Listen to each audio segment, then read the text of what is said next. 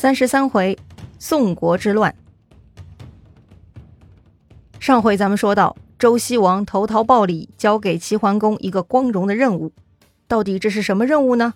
话说呀，这一年宋国又内乱了，又需要扶立新国君了。上一次的宋国内乱呢，是宋国的华府都弑杀宋商公，当时是郑庄公、齐僖公、鲁桓公等几个大诸侯联合处理的。上一回呢，书上没有交代周天子的态度哈。或许呢，当时是郑庄公太霸道了啊，越俎代庖。周桓王呢也拿他没辙。现在呢又遇到类似的问题了，按说就该周天子发话了，调理宋国政局，并且承认新任国君。但如今既然齐桓公冒出来尊王攘夷，周天子呢就把权力交给了齐桓公，让齐桓公组织一个诸侯大会处理宋国之事。哎，这正是齐桓公想要的哈。于是呢，他欣然领命，就在鲁庄公十三年。齐桓公就组织了北信会盟，北信呢是齐国的一个城池。齐桓公呢邀请了宋国、陈国、蔡国、诸国等几个国家，讨论的议题呢就是如何协力平息宋国内部争夺君位的变乱，承认宋桓公为宋国国君。宋桓公，哎，前面不是讲的是宋闵公吗？哎，对的，上一回长勺之战齐国战败后，齐桓公呢就是找的宋闵公帮忙。结果呢，宋闵公也不争气哈，在陈丘之战中被鲁军给打了个稀巴烂，也是比较悲催的。哎，怎么一眨眼又换人了？宋国到底经历了什么呢？这个故事啊，还得从上一次陈丘之战开始说起哈。那回呢，宋国第一猛将南宫长万被鲁庄公啊用金仆孤箭给射中了，南宫长万呢还被鲁国人给活捉了。之后，两国交换战俘，南宫长万才被放回了宋国。要说宋闵公啊，这个人啊，性格不太健全，作为国君呢，更显得没有城府，很肤浅哈。《左传》记录啊，南宫长万回国之后，宋闵公就奚落他说呀：“以前我敬重你，如今你却成了鲁国的囚犯，我不能再尊敬你了。”哇塞，这种话居然明说哈！这么一来啊，南宫长万呢就开始怨恨宋闵公了。作为一个领导者，手下的人就是人力资源呐，你何必用语言去奚落这些资源而往外推呢？聪明的国君都是拉拢人才，让人才为自己卖命才对，哪有宋闵公这种向外面推的呢？看来啊，宋闵公是没有上过国君必修课呀。话说到了第二年，也就是鲁庄公十一年的夏天，宋国呢因为去年陈丘战败，想着报仇。宋闵公啊，就主动派兵前去攻打鲁国，而鲁国这边呢，鲁庄公又一次亲自领兵迎战。结果呢，宋军还没有摆开阵势，鲁军便逼近了他们，在淄这个地方就击败了宋军。这个淄呢，就在今天山东省汶上县南边哈。这里呢，补充一个知识点：《左传》记录啊，但凡两军交战，如果敌方还没有摆开阵势，便将某一方打败，这种情况呢，就被称为。败某师，败就是那个战败的败啊。如果双方都摆开阵势，才能称为战。如果一方军队被打败，严重溃散，就称败绩，失败的败，成绩的绩啊。如果俘虏了敌方将帅，就称为克，克服的克。如果设下伏兵击败对方，就称取某师。比如周王室的军队被某国打败，就称王师败绩于某。哎，所以呢，我们读古文的时候啊，看到败呀、战啊、败绩呀、克、取这些词儿，虽然翻译成现代文的意思相近，但实际呢情况是有所不同的。比如齐败鲁师，就说鲁国啊还没有摆出阵势就被齐国打败了；如果说齐战鲁师，那就是双方都摆开了阵势，但齐国打赢了。再如果是齐师败绩，那意思就是齐国军队被打得溃散。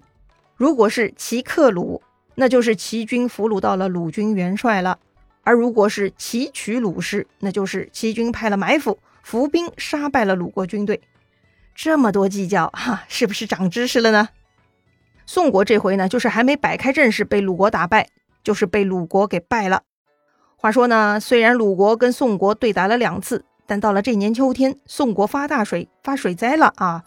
鲁庄公啊，抱着人道主义精神呢，还是派使者去宋国慰问了。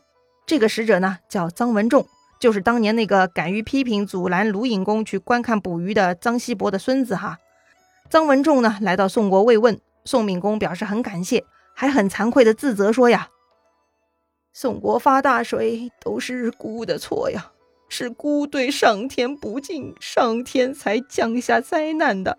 为此还让贵国忧虑，城门关怀，实不敢当。”听了宋敏公这话，臧文仲忍不住给他点赞呐。这宋国便要兴盛了。下愚商汤谴责自己，他们便很快兴盛；下桀商纣归罪别人，他们很快便灭亡。此外，“孤”这个字是各国发生灾难时才说的。这宋国国君十分诚恳，又自称为孤，合乎礼仪。看来宋国必然要兴盛啊！哦，怪不得了，很多电视剧中啊，看到那些大王都自称孤哈，孤独的孤。原来呢，这也算是一种谦辞哈。不过呢，这个臧文仲点赞点错了啊。这番话呢，并不是宋敏公自己想出来的，是别人教他的。教他的那个人呢，是他的弟弟公子玉说。这个臧文仲啊，听说这话是公子玉说说出来的，他呢，还是坚持自己的判断，认定啊，公子玉说应当当国君啊，因为他有同情民众的思想。哼，还别说，这个臧文仲呢，果然是个高手哈，都被他给说中了。说回宋敏公，他呢假惺惺的演了一场戏，糊弄了鲁国使者臧文仲，但实际上呢，他自己啊就是个小鸡肚肠之人。《左传》记录啊，后一年，也就是鲁庄公十二年，宋敏公呢就被那个他奚落的南宫长万给杀死了，理由就是他侮辱了南宫长万，几次三番啊，拿南宫长万陈丘战败被俘一事开涮。终于呢，把南宫长万给逼急了，就杀死了宋敏公。好离谱啊！之前的大臣杀主君，那都是为了政治目的。这回倒好，这个南宫长万呢，就是为了给自己出口恶气啊，杀掉了宋敏公。可见呐，祸从口出，当国君的也不例外。话说这个南宫长万，他杀掉了宋敏公，一不做二不休，迎面呢又遇到了宋国大夫仇穆。南宫长万二话不说，徒手呢也把这个仇穆给打死了。要知道啊，仇穆其实是宋国公室成员。此时此刻，南宫长万那就是神挡杀神，佛挡杀佛的状态，谁撞见他都得死。于是巧了啊，当年那个杀掉宋商公的华夫都呢，居然此时也出现了。眼下的华夫都官拜太宰，基本就是国家 CEO 了。也别说了啊！既然被南宫长万遇到了，那就死定了。南宫长万毫不犹豫就把华富都给杀死了。哎呀，这个华富都当年抢人家老婆搞政变，这会儿倒好，直接被别人的政变给干掉了。果然也是报应啊！南宫长万搞了政变，拥立子由为国君。子由是谁呢？他呢其实是宋敏公的堂弟，而宋敏公的亲兄弟们呢，并没有被南宫长万看上，他们知道危险哈，纷纷逃跑了。其中呢，大多数人都逃去了宋国的一个叫萧的城邑，而另外那个被鲁国臧文仲点赞的那个公子玉说呢，他逃奔到了一个名叫伯的城池。南宫长万呢，也注意到了公子玉说的动向，于是呢，就派自己的弟弟南宫牛以及另一个宋国猛将猛获，就领着军队啊去包围了伯城。公子玉说呢，也不肯轻易就范，与反贼僵持了将近两个月。后来，萧绎的大夫萧叔。带着宋国公室宗族以及曹国的军队，就杀到了博城，当场杀死了南宫牛，救出了公子玉说。接着呢，这群人又跑去国都，杀掉了刚刚被南宫长万扶立的国君子由。另外，扶立公子玉说当国君，哎，这一位呢，就是宋桓公了。这话呀，说起来容易，其实也很艰难。这些人呢，动作快，下手果断，才能够获得胜利的。而南宫长万一党啊，发现大势已去，也不敢逗留，纷纷逃亡。武将猛获逃去了魏国，而南宫长万呢，则带着老母亲逃亡去了陈国。宋桓公继位，对于作乱分子还是要惩治的。他派人去魏国讨要逆贼猛获。一开始啊，魏国那边呢还不想给人，这个呢也是可以理解的。别人找你政治庇护，根据国际惯例，你呢是应该保护的。